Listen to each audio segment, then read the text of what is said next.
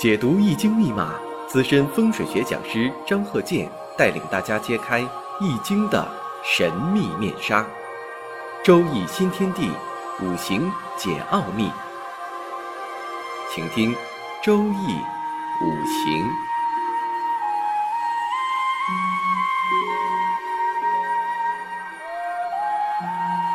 上山微电台荣誉出品。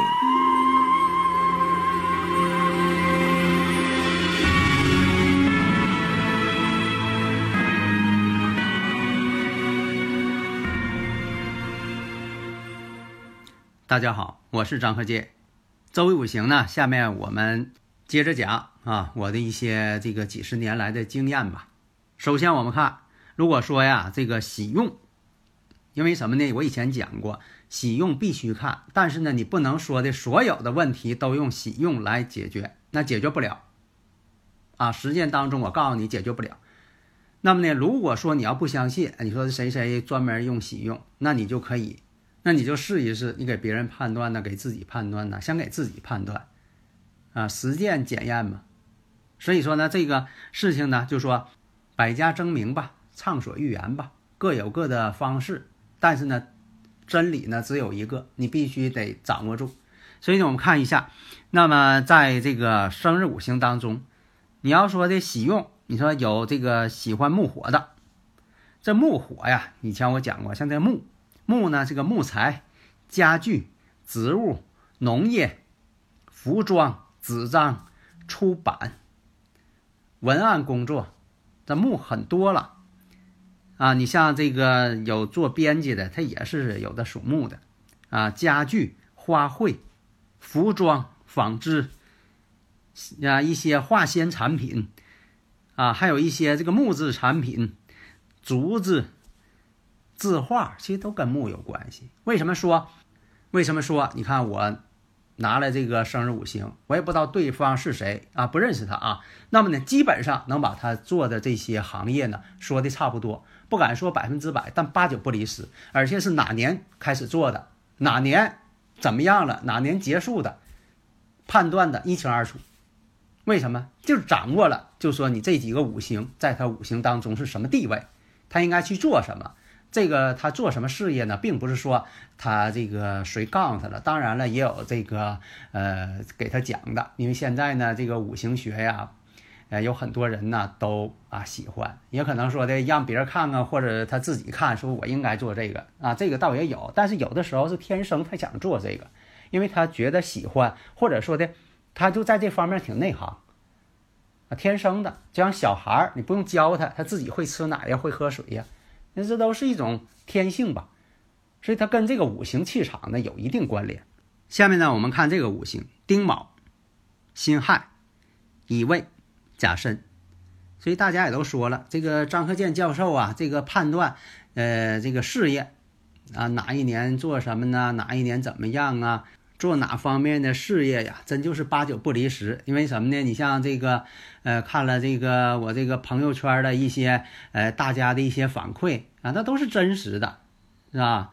呃，每天都有好多啊，真实的，啊，呃，都发现呢，这个判断呢，用我这方法非常准确。我这判断呢，这个确实准确，所以说我想这个奉献给大家。那么呢，看一下，呃，这个五行啊，地支呢，都是这个木比较多。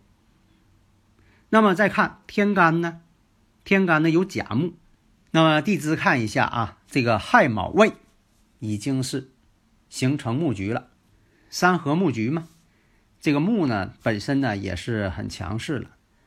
如果说你要是用火，这是一种方法；另一个呢，比如说啊顺其势，这就是物极必反的原理，就是重格了，顺其势。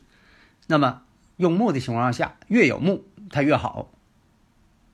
那这个五行呢，本身来讲，它就是做这个与木火有关系的。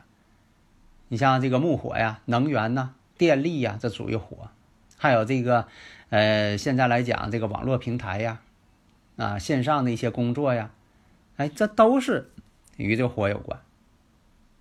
那他本人呢，也确实在这方面去发展，啊，越用这个火啊越好。啊，在先前呢，就说。用这个网络计算机，啊，后来呢就说的发展到啊，各个方面就是以往这条路一直发展下去的。但是有一点，任何事情都是两面性。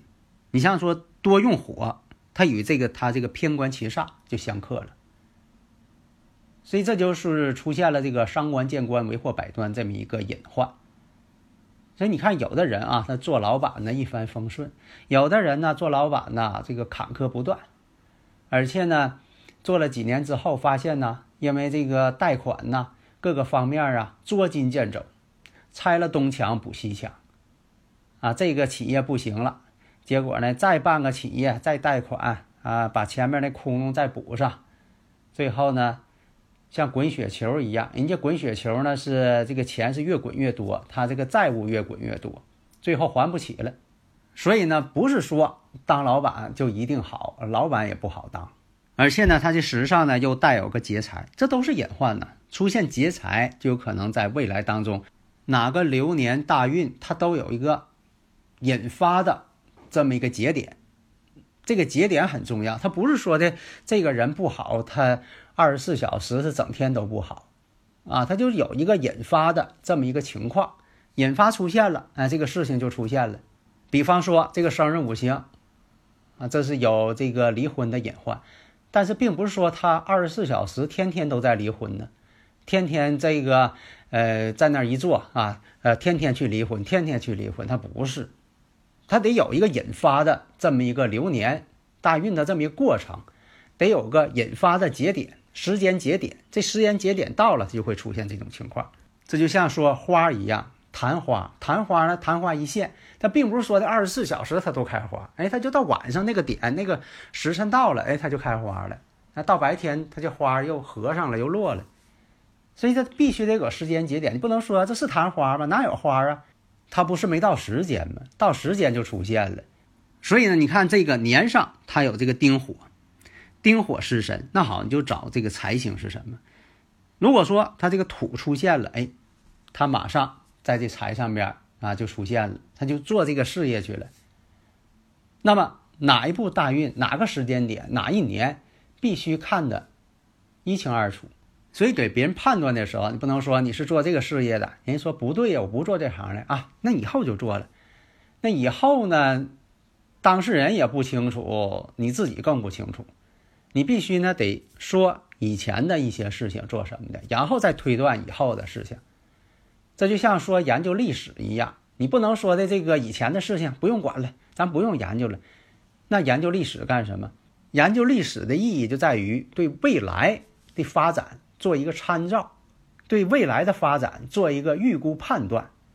五谷不成金嘛，判断的时候必须得有前因后果，对他未来的事业选择是个。参照，你说他未来他应该做哪方面事业？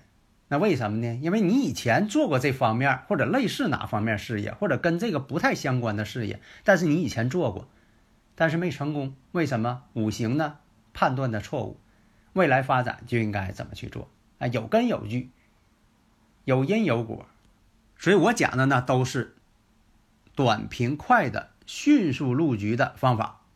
你看这个讲了多少年了？好多人，呃，听我这个短平快的判断方法，现在都已经学的差不多了。掌握一个准确的方法，这个很重要。好的，谢谢大家。